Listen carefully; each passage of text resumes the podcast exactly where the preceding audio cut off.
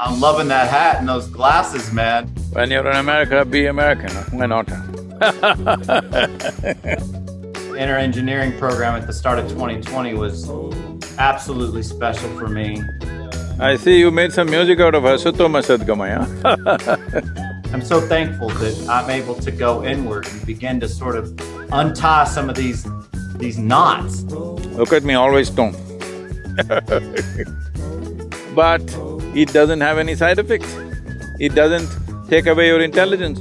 But if you become blissful throughout the day, you are a candidate for samadhi.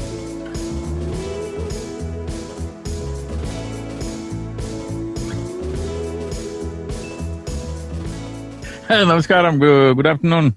Hey, Uh, how are you doing? uh? I'm fantastic. I'm in Austin, Texas, just in the studio working on some music. How are you, bike rider? We are we are in an absolutely spectacular place, as you can see. Man, that thing looks amazing. I've never been there, but wow. Mato Tipila or whatever that's called, it's uh, I mean today it's called as Devil's Tower unfortunately, but uh, a very spectacular and powerful space out here. Well, I gotta say, I- I'm loving that hat and those glasses, man. You're looking like, you know, you're all American right now. I'm digging it. When you're in America, be American, why not? That's what it is, dude. Well, I got to tell you, thank you for um for coming on. This year of 2020 has been outwardly chaotic for for so many, um, even people that I know, and um, you know, for for to go, be able to go through the inner engineering program at the start of 2020 was absolutely special for me. Most appropriate time for you Yeah, because you know, Dave and I, as, as Tritonal, we're touring 100, 120 shows a year for the last decade, and we there's not been a lot of breaks, and so um, to be able to do that program and then to be able to continue with my disciplines all this year has been a true blessing for me. So thank you for that, my friend. Tell me, Chad. it is uh, this 2020. Uh, I know people are seeing it as a great uh, debacle. It is on many levels. Unfortunately, so many people, nearly a million people have lost their lives. So many people have lost their loved ones. Every day, at least a dozen people that I know well are dying, you know, at least a minimum dozen people. And the worst thing is uh, when people die, their parents die or their brothers or sisters or even spouse dies, they're not even able to go and attend to that. That is a real tragedy and of course loss of jobs, loss of businesses, closing down of many, many businesses, all this is there. But one thing we need to understand is, uh, as you said, and the same is true for me, and uh, as long as people or the populations don't move, move towards starvation, which I think in today's world we can take care of largely. Even uh, from our yoga center, we've been feeding over sixteen to eighteen thousand people every day to ensure that those people don't go into starvation. If that one thing doesn't happen, rest of it is, this is a good time to realign ourselves to, you know, it's like a, a crazy machine running all the time. All of us on full throttle, nobody knows who's holding the steering wheel. So here it is, the machine has come to a kind of at least a, if not a halt, at least a slowdown. This is the time to take charge of the steering wheel and see where is it that we want to go as human beings. Where is it that we want to drive this planet to and our own lives too, you know, the destiny, individual destinies and the common destiny of humanity of this generation. Uh, I think uh, this is the time to recalibrate all that. Yeah, it certainly has been for me, and I, it has been for my production partner, and from you know we produce music, and I think for the longest time as musicians start to um, garner success, you like we're traveling all the time, we're in and out of hotel rooms, we're in and out of festivals and venues in Las Vegas and places like India and far off countries that we've never been to before, always on airplanes.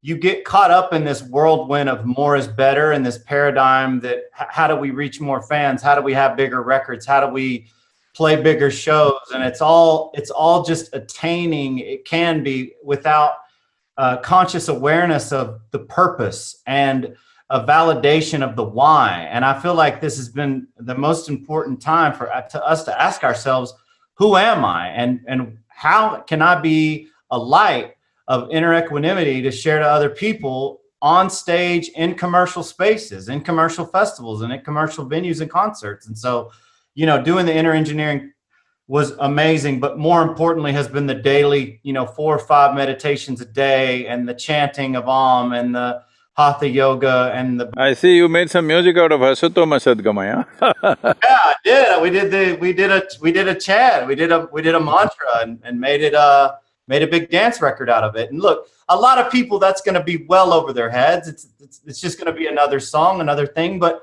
for the for the few that are seeking, for the for the people that are like, what are they up to? It it allows for an opening to happen. And and you know, I just I'm so thankful that I'm able to go inward and begin to sort of untie some of these these knots, these energetic knots that are within me, man. It's it's it's going to be work, but I think it's the work that we're here to do. Uh, if we don't take care of our interiority, all our external activity, no matter what it is, uh, becomes meaningless because ultimately, the only thing that you have is life. Everything else is just an imagination. what is your bank balance, what is the size of your home, what is the model of your car, and all the other nonsense is just in your head. The real thing is only your experience of life how profound it is, how intense it is, and how wonderful it is, that's all there is. The life is all that we have, the rest is all made up stuff. Yeah. And the um the the Isha program has been absolutely wonderful to be able to just remember some of those basic tenets of of you know like you say we're in this spacesuit but not many of us have figured out how to to work our spacesuit. And so this year's just been a year for Dave and I to ask ourselves, what do we know who we are? Do we know how to work our spacesuit? Am I inwardly equanimous? Am I blissful? And you know, the answer is honestly was a lot of times no. And and there weren't necessarily tools in place in order to do anything about it. And and now there have begun to to to be some tools. I um how's the uh how's the trip been across North America? How is uh how has it been for you driving so many miles a day? Are you tired? Are you energized? You feel good? I'm I'm good that way. It's just that uh, you know weather has been great, except uh, after we came towards Dakota and now into Wyoming, the winds are blowing at fifty miles an hour, take, taking the motorcycle sideways all the time a hard job wow. to keep it on the… in the in the lane, it's just going away. So, uh, these modern motorcycles have so much of shield and you know, all the fancy carbon stuff that is taking the wind and becoming like a sail, just pushing it away How many how many miles are you guys doing on on average a day? Um, till now, from the day we left, my uh, motorcycle is right now reading uh, I think uh, 3600 something. Wow. So uh, initially we made very good, uh, I mean riding distances because there were no stops. So we almost did 600 to 700 miles per day. But now last few days we've been talking to this, uh, you know, we've been going to these Indian reservations, talking to these medicine men, the chiefs, and other things. So last three days we have not done much distance. But uh, we are doing uh, more generation of material we're shooting here with this background, it's fantastic. So we decided to stay a couple of days and shoot. Wow, that's pretty incredible. You talking to natives? Do you have any experiences or any uh, any little bits you can share about meeting with those guys, or some of their history, or maybe just having a moment of presence? Uh, one thing is, uh, you know, there is uh, a certain sense of hope now compared to how they were. They were feeling quite hopeless that, uh, you know, they had no freedom to practice the religious practices till about, uh, I think seventy-four or 76, 1974 or seventy-six. After that, this Religious Freedom Act came and even though it came in enforcement, it did not happen. They feel in the last 15, 20 years, there's more freedom for them to practice their religion. A lot of it has been lost, but uh, certain elders have kept it alive and trying to bring the youth back into it. They're all very uh, kind of pained because uh, the young people have gone into alcohol, drugs, everything. So they are striving to get them back to their ways. And uh, you know like, uh, I mean, uh, most for most of us, a Native American means you would have seen them only in the Wild West movies. And he was always the epitome of physical fitness and you know, he runs miles and whatever, all that stuff. But now everybody has become, uh, you know, taking the shape of the earth. And uh, that has been a concern for the elders and uh, they are trying to bring their ways of how in… Uh, in ancient times they stayed fit and they stayed well and they were connected to the land all the time. The most significant aspect of their life is their connection with the land. They're trying to bring that back, but you know, chemicals, alcohol, all these things have taken their uh, space. But uh, at least they are feeling hopeful that in the next 10, 15 years, they will have more of their culture living than it has been in the past. Wow. That's… that's… that's heavy for you to hear. And it touches me personally because for um, so long, early in my adult life, I felt… um, I felt cut off and I felt a bit traumatized from… um, at one point early in my childhood, um, there was, I would say, a real connection, but the teachings were um, always so separating in that if you have the right thoughts and if you believe the right things, then you'll go to the right place. But the others who don't have the right beliefs, they go when they are eternally tormented. And this sort of like upbringing brought me to a place in my early teens where alcohol and drugs weren't the problem. They were a real solution for me early on, and they allowed me to feel a sense of inner ease where there had been so much inner turmoil and a sense of um, inner peace. Even though I was um, below waking consciousness, the um, the inner pain and suffering was momentarily removed. And for a long time, I became deeply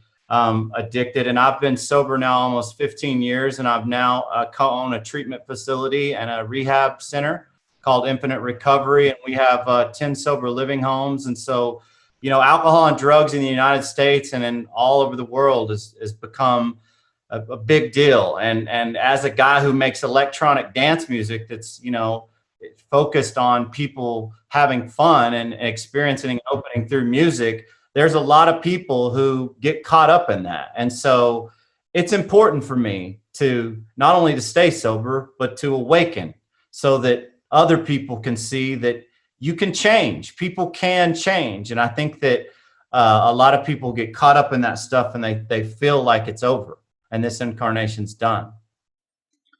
Uh, people can change if they take that step uh, in time. Otherwise, uh, the chemicals can mess up a human being in such a way that uh, they become sort of diminished life, you know. The damage is sometimes permanent.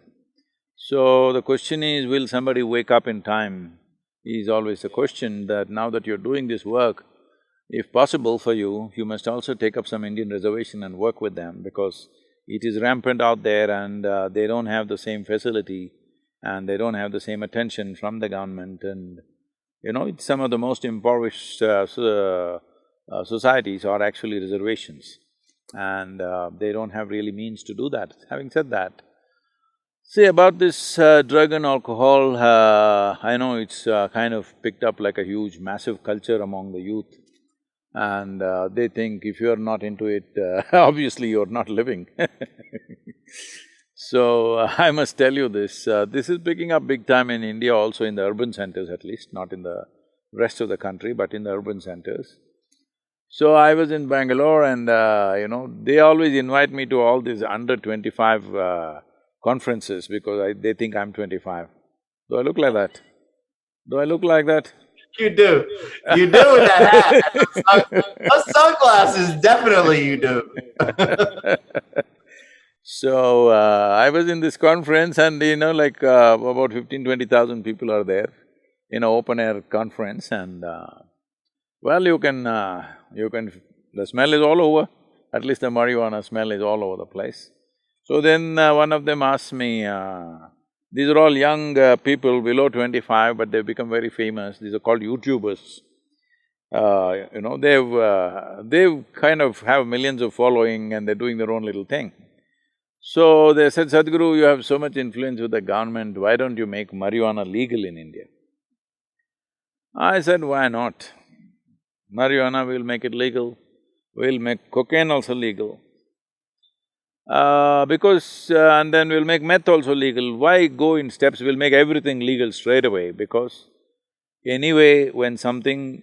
Well, the reason why, for example, in the United States there was prohibition, there was no alcohol, all right? So why they gave in to making alcohol legal is not because they suddenly decided it's good for your health or your well-being, simply because they couldn't control it. The moonshining was all over the place and uh, instead of somebody else making the money, the government decides, okay, let's tax it and make money. So the same thing with marijuana, when they're not able to control it, it's all over the place, they will decide to tax it and make money. If cocaine becomes all over the place, probably they'll do the same thing another 10, 15 years. If meth becomes all over the place, that's what they will do and somebody will of course write an article saying how meth is the best for the growth of your brain, you know? I'm saying these things will happen, this is how society has worked always. Not just one society, all societies, this is how they have usually worked. So I said, I will make it no problem. Why is it that you're asking me? You want to go to your university smoked up, is it? I don't know what's the words in America, in India. Uh, smoke… Uh, stone is there, but that's uh, going too far. I am stoned, you know, always, that's why I'm not showing you my eyes. I am always stoned without any substance. So, in India, they say tobacco means it's smoking. If they're doing marijuana, it's smoke… smoking up. They're smoked up. I said, do you want to go to the university smoked up? They said, why not? I said, let's do one thing. Let's say we want to take you on a small plane ride. On a little plane, we'll give you a joyride. But the pilot comes smoked up. You want to fly with him? Oh, like this. I say, okay, you don't seem to get it. You need a major surgery right now. And you see the surgeon comes smoked up. You want the surgery? They say, no. So you clearly understand in some way your faculties are impaired. And why with impaired faculties, you want to go to the university? You say, I don't want to go to the university, that's fine with me. You want to go to the university with impaired faculty, what is the point of that? You clearly understand something is down in you, but you say you're high. I said from now on, don't use the word high. Whenever you smoke, you say, I'm down. Because that's the appropriate word. Because something is down, nothing is up, all right? You think you are high simply because it's giving you a chemical high for some time and you will go down naturally. So the simple thing is just this, this is something all youth should understand and strive for.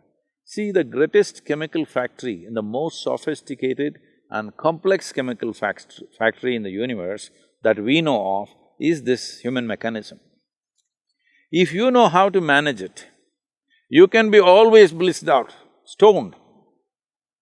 Look at me, always stoned But it doesn't have any side effect. It doesn't take away your intelligence, it doesn't put you down, it doesn't take away your awareness. Today, there is much research in this direction, this uh, I mean, this inner engineering what you did was only the online thing. The Shambhavi Mahamudra practice, which is a completion program, unfortunately we're not able to do it right now, with this practice, ninety days of practice, they are saying the… you know, some of the universities, this Rutgers University, Harvard, Florida and other uh, Indiana universities, they all came together and did a research on this practice. And they said your BDNF, that is the brain-derived neurotrophic factors, are up three hundred percent. And your cannabinoid receptors, uh, your cannabinoid uh, endocannabinoids, that is, within the body there's a production of cannabinoids, that is up by seventy percent, always. So all the time uh, we are on dope, but internally. So because of this, you're always joyful, blissful, no stress in you, but it doesn't take away your awareness, it makes you extremely aware. This is what humanity needs. Only thing is, it is within you and you have to do something to access that. Instead of that, you're going and picking weeds outside, which is, uh, you know, a poor substitute. Yep. Poor substitute and leaves you high and dry. The the, the no, tricky it makes part, you down, not high, down, down, down and down. down and down. the tricky part is when you're a a young kid and come from a broken home or an impoverished neighborhood and you don't have a, the teaching and even if you did don't buy into the teaching a lot of kids go for whatever's there and in front of them and so your message and the message that that this can happen for people is vital in my opinion that is what is most significant about these times that is, this is the first time in the history of humanity that we can sit here, see, I'm here in Wyoming, you are there in Texas, and somebody may be there in Bangalore or somewhere else. But now, sitting here, we can speak to just about anybody in the world. This is the first time that we are able to communicate to the entire world. At such a time, if we do not bring transformation in humanity, that means we just don't care, that's all that means. See, never before, maybe many, many people have come, many mystics, yogis, realized beings have come in the past, great beings have come, but if they speak, hardly ten people can hear. This… this was the condition. But today you can sit here and speak to the entire world.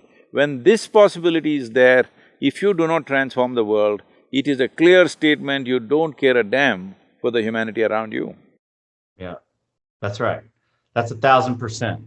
And I have a couple questions that I thought that I've got to ask you because this is obviously a, a massive moment for me personally.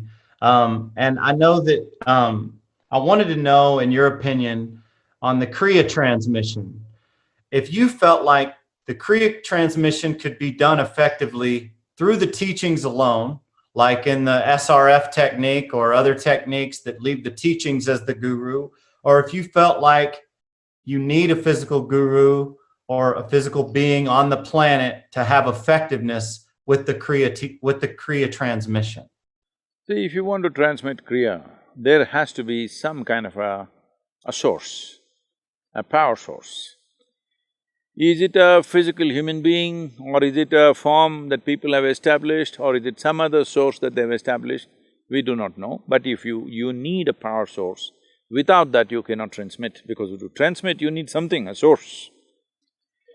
So one important reason why online and other things we've been hesitating, but right now we are working on a system as to how to do it probably in the month of November or December, we may do a transmission for a large number of people, the Kriya transmission, online.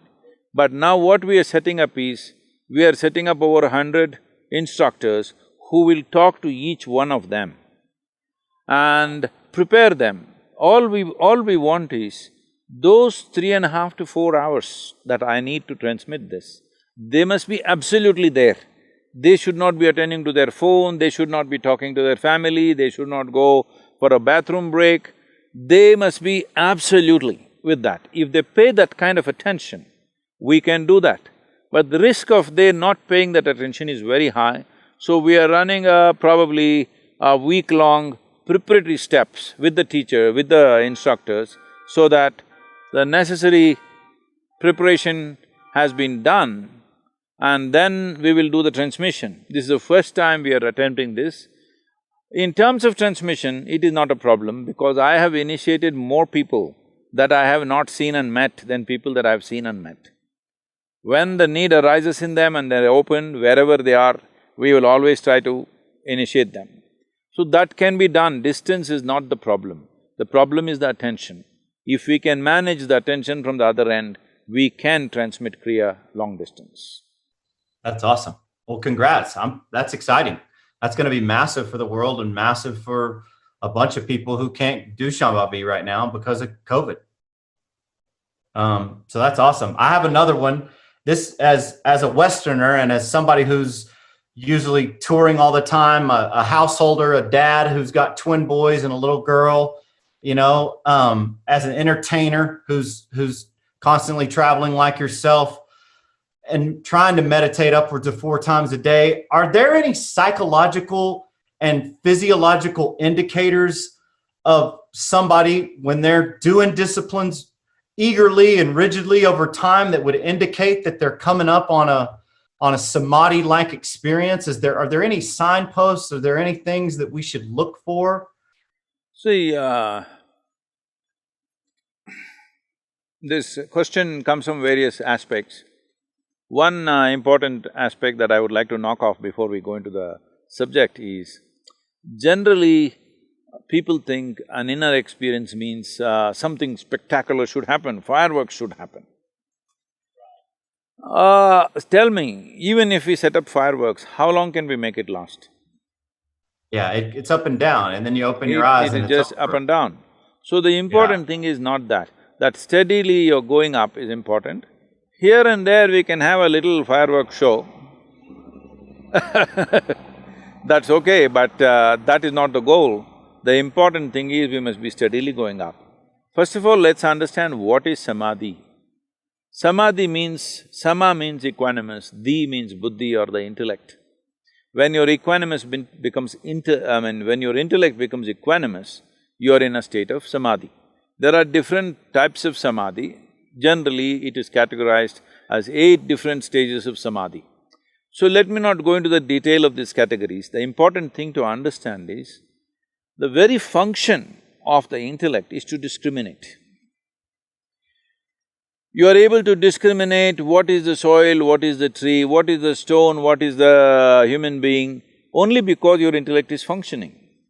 Now if you make it equanimous, that means in some way you will not see the discrimination, you will experience life as one big whole because intellect is a knife which is cutting the universe into small segments of pieces for your experience. Now when your experience becomes unified, that is, intellect is not doing this function, it is alert, but it is equanimous when it becomes. Now, I'm sitting here behind me, this beautiful, uh, you know, uh, Mato Tipila is standing up. Suppose you can't make out the difference between this and that. This is samadhi. I'm… I'm putting a very stark example. But in your inner experience, every human being is experiencing some states of minor samadhis. Somewhere they put down their intellect and, you know, they experience some kind of togetherness. You can call it love, you can call it affection, you can call it, uh, you know, friendship, but some moments where discriminations are taken away and there is some sense of togetherness. But now the question is to maintain this every moment of your life. So simple way of seeing whether I'm moving forward or not is, when you wake up in the morning uh, well, if you're unwell, if something else, let's leave that. Let's say you're perfectly healthy. You wake up in the morning, how does it feel to wake up in the morning? Waking up in the morning is a very important uh, ritual in the yogic uh, culture, how you wake up in the morning. So when you wake up in the morning, does a smile naturally appear on your face or do you have to smile? Or are you… are you in some kind of a blissed out state when you wake up in the morning? Or are you tense when you wake up in the morning? Are you agitated? Or before you wake up already you're bothered about something? These are simple indicators. If you notice, there is a certain equanimity when you wake up in the morning. Well, it's a good sign. Just keeping that through the day is what it is. Don't look for spectacular fireworks because those fireworks will never last. But if you become blissful throughout the day, you are a candidate for samadhi. For sure. Because the number of troubles that are going on in everybody's lives, okay? there is nobody's lives which is all perfect. If you have to be blissful, you have to be equanimous, otherwise there's no way. There must be samadhi in you for you to be blissful through the day, irrespective of the situations that are going on. If you go by in reaction or in judgment of the situations that are happening in our life, nobody can be blissful on this planet unless uh, somebody is wearing those, you know, these days they are wearing those, uh, what are those goggles which are giving them virtual reality and they're in la la land, I'm saying. VR, VR, baby, VR glasses. That's great. That's great. And that's a, I think that that's a great indicator. I, I was wondering about, you travel all the time. You're always on airplanes. You're always in different countries. As an entertainer, we were on airplanes literally every weekend going across the world. And I found that I've been home so long this year that a routine has been so key in in garnering these states of inner equanimity. And there's a part of me that's a bit fearful and worried about being out on the road, up all night, you know, late nights, early flights, hotel or airplane food, airport food. Do you have any advice about just preparing uh, myself as an entertainer for inner equanimity and love with a touring regiment that can be that taxing? Well, anyway, you said you're sober, so I don't have to advise you on that one. Yeah, yeah, I am completely sober. You only sober at home or are you sober on the planet? sober. I've been sober, completely sober, not a drink in 15 years. Um, but just just the just the travel and just being up all night and just it's the no sleep is so brutal. Uh, yes, travel definitely takes a toll. How to minimize that toll is, uh, the simple thing is, when you're in airplane, uh, eat as little food as you can. And if you eat anything, generally a fruit or something, just drink lots of water. I know people have to learn to live with empty stomach. Empty stomach is not a bad thing. Hunger is a different thing. See, what the mechanism of hunger is, certain acids are working on the stomach lining and they create a craving that you must eat. If you drink a glass of water, well, the acids get diluted and it goes away. If you put one fruit or something, the acids get diluted and it goes away. So, uh, you can easily postpone it like that, whatever, you know, I'm on… Uh, you probably going to Europe and other places, I'm on fifteen-hour flights, US to India So, uh, it is also a time to rest, meditate and do whatever. And one important thing is people think when they are flying or when they're on a journey, they must talk endlessly about something.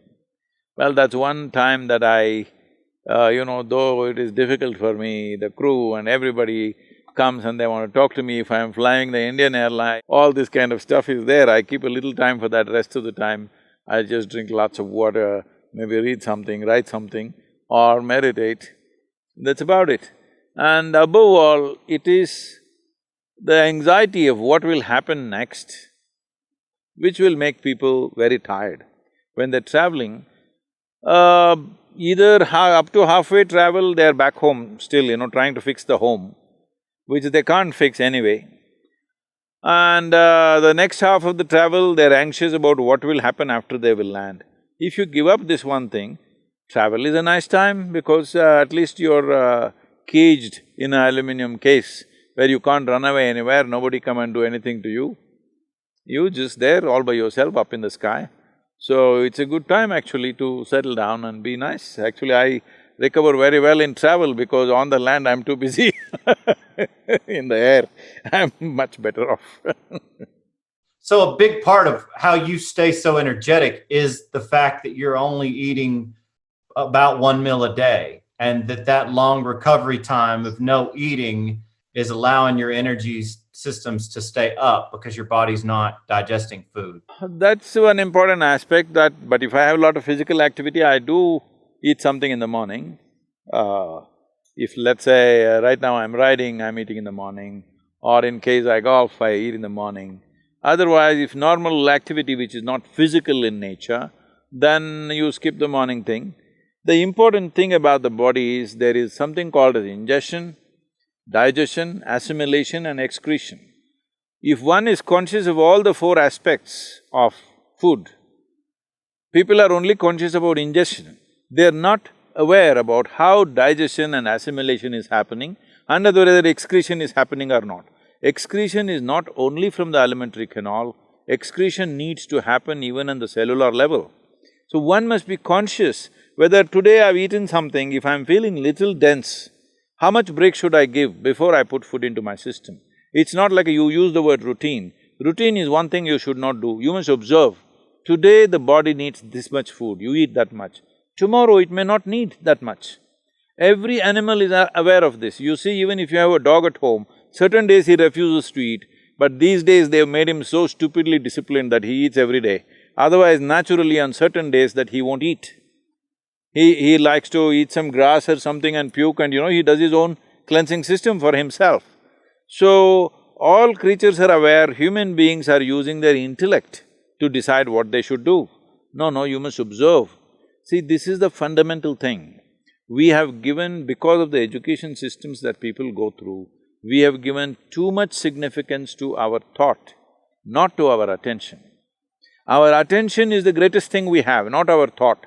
Our thought is a, a kind of a, you know, product of little data that we have gathered. That's not going to get us anywhere. It's our attention, the keenness and intensity of attention which can take us from one dimension of living to another. That's that's good. That's really good. Um, I know you don't like to talk about things that are hard to language, um, but just personally, I think that I'd love to know. Um, ever since your enlightenment experience, going forward from that time, which we've all read the story, and most people have who are familiar with your path. When you meditate now, are you often in some state of samadhi, if not nirvikalpa, or do you still have to go through the sort of prakti ahara interiorization process and get deeper and deeper, like people who have not experienced a, a full awakening? Is that is that different for you now, where you just close your eyes and boom, you're all the way in? Well, I mean, I don't want to sound like a brag. You don't even have to close your eyes. It's not essential that you must close your eyes. You're closing your eyes only to cut off the world. But uh, the world is never in my way, so I don't have to necessarily close my eyes.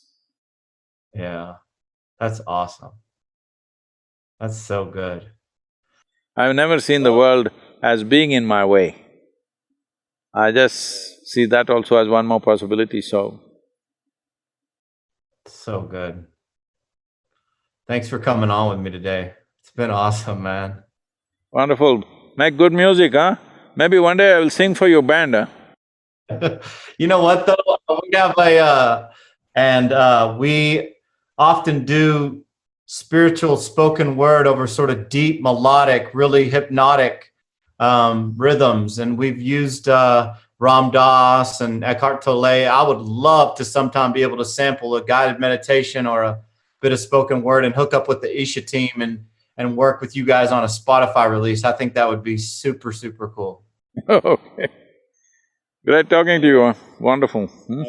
Thank you so much. We'll see you soon. Okay, bye bye.